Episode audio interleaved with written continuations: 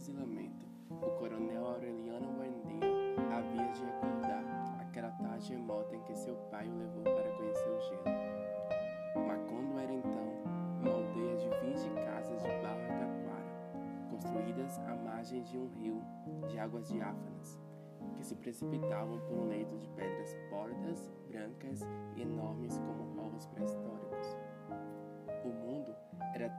Tão recente que muitas coisas careciam de nome. Para mencioná-las, se precisava apontar com o dedo.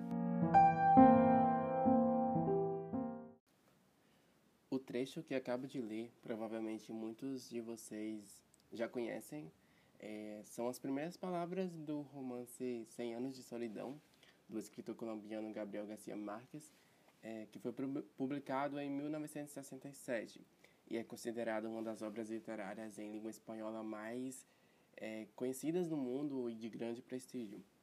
É, agora eu quero convidar vocês a analisarem junto a mim o tempo e o espaço nesse trecho.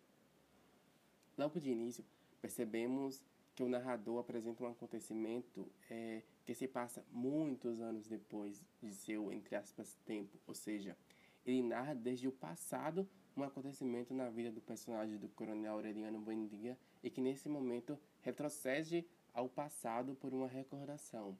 Inclusive, este tempo recordado é anterior ao próprio tempo do narrador.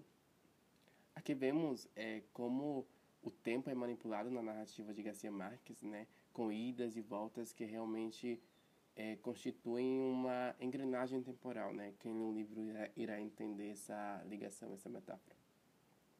Já o espaço nesse fragmento, é, de início, é percebido na descrição do espaço-tempo da recordação do coronel. Né? A cidade de Macondo, é, onde se passa toda a narrativa, é descrita como uma pequena aldeia de apenas 20 casas de barro e taquara, construídas à margem de um rio, mas, no entanto, a utilização do verbo no pretérito é, indica que esse espaço já sofreu alterações, ou seja, ao menos no tempo do narrador e, consequentemente, no tempo em que o personagem recorda. Esse espaço já não é o mesmo. É, então, tipo, é, percebemos, essa, como eu disse, né, essa alteração a partir da utilização do verbo no pretérito. Só que, além disso, há uma menção não apenas à cidade de Macondo, e sim também ao mundo. Ou seja, é, o mundo que, assim como a cidade, era muito recente. Tão recente que as coisas não tinham nome. É, aqui vemos como o espaço é explorado na narrativa, né? desde uma perspectiva micro a uma perspectiva macro, né? o que enriquece todo esse romance. Né?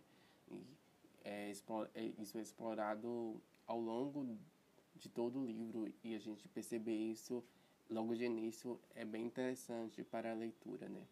É, por fim, né, percebemos as perspectivas temporais desde o tempo do narrador, o tempo da narração e o tempo da recordação do personagem.